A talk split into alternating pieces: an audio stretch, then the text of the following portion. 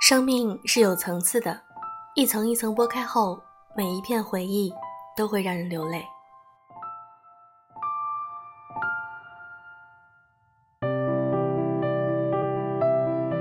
用声音触碰心灵，各位好，我是小飞鱼，我在这里等你。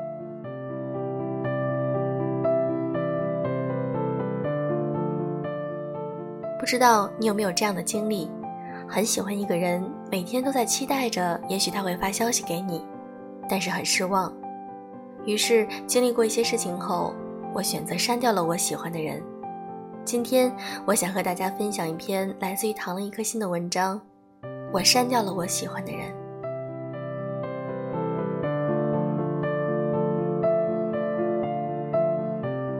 关于删掉自己喜欢的人这个话题，微博上有这么一句话。这是一件明知会后悔，但还是带着决绝与不安去做的一件事儿。用山人来寻找那渺小的安全感，这段感情已经输了一半儿。《爱情保卫战》里，涂磊老师说过：“爱一个人，爱到七分就好，剩下三分爱自己。”在我看来，我可以把我所有的爱都给你，但是我不能连自尊也给你。前几天跟朋友出去吃饭。饭桌上，他闷闷不乐，满桌子的菜对他来说都没有吸引力，咬着筷子翻看手机。我忍不住问他发生了什么，他一副欲言又止的样子，良久他才开口：“我把我喜欢的人删掉了。”接着他便自顾自地讲起了这件事儿。他是健身房的教练，朋友去健身房锻炼的时候喜欢上了他，为了能够见到他。朋友几乎每天都泡在健身房，时间一长，教练也似乎对他也颇有好感。这么一来二去，两人就加了微信。两人会时不时的聊聊天。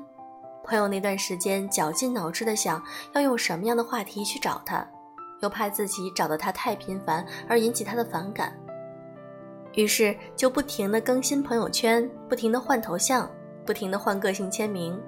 只是想引起他的注意，而教练好像受到影响一般，也一直发圈，一直换头像，一直换签名。他这样的做法让朋友以为教练对自己很有感觉，于是她在闺蜜的怂恿下向他告了白。那天晚上，小颖半夜将消息发了出去，因为她不想这么快知道他的答案，也是因为这样，她一夜无眠。不好意思，我有女朋友了。如果你不介意，可以继续当朋友。望着他发来的消息，虽然早有心理准备，朋友内心还是止不住的难过。喜欢就像是做乘法，只要有一方为零，结果便是零。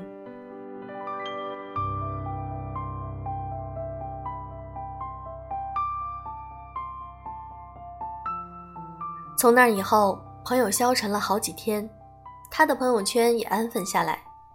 我以为我们是两厢情愿，后来才知道是我一个人的独角戏。朋友苦笑着说，端起桌子上的啤酒一饮而尽。他可能有点喜欢你，但这一点不妨碍他喜欢别人。看着教练在朋友圈晒幸福秀恩爱，朋友陷入了深深的矛盾之中。那是一种既想要成全他，又不甘心就这么放下他的痛苦，进一步没资格，退一步又舍不得。他说：“如果不介意的话，可以做朋友。”可是面对自己真心喜欢的人，要如何做到只能做他朋友呢？朋友依旧每天翻 N 次教练的朋友圈，翻看以前的聊天记录，甚至半夜会莫名其妙的惊醒，拿起手机就看到他的朋友圈的更新。思念一个人到极致，也不过就这样了。在痛苦纠结了一个月之后，望着手机里他幸福温柔的面庞，朋友终于下决心放下这段感情，果断的点了删除。不是放弃了他，是最终决定放过自己。多少次，朋友在拼命克制自己给他发消息的冲动，不是不想，而是他的自尊不允许。他已经明确的拒绝了，于情于理，自己都不应该再做过多的纠缠。更何况第三者插足这种事儿，朋友不屑于做。张爱玲在胡兰成照片的背面写过一句话：“见了他，他变得很低很低，低到尘埃里，从尘埃里开出花来。”可是，在爱情里，若真是爱到低到尘埃里，不仅不会开出花来，反而会一败涂地，因为没有人会去爱卑微到尘埃里的你。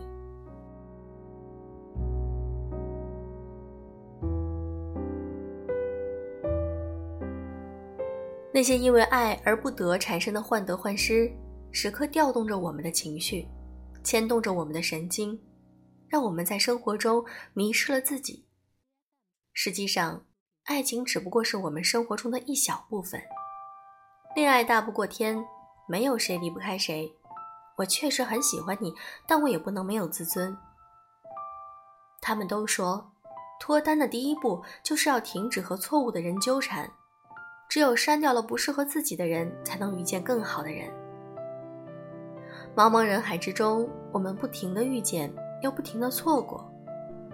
相信总会有那么一个人，跨越千山万水，克服重重险阻，来到你身边，如同一缕温暖的春风，轻轻拂过你的耳边，悄悄告诉你，他值得你的等待。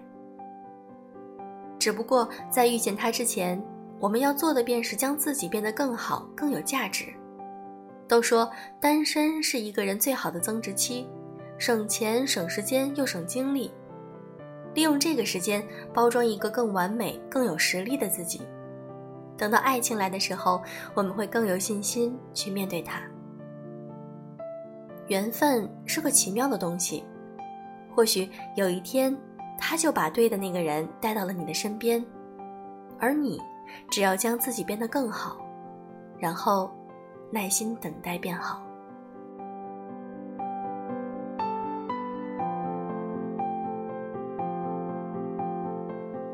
今天的文章分享完了。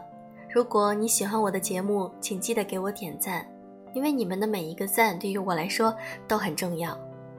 如果你喜欢我们的节目背景音乐图片的话，可以添加我们的微信公众号“优质女子必修课”。节目和公众号更新的很慢，有的时候我真的很忙，总是希望能够抽出更多的时间来跟大家分享好的东西。那么好了，今天的节目就是这样，祝各位早安。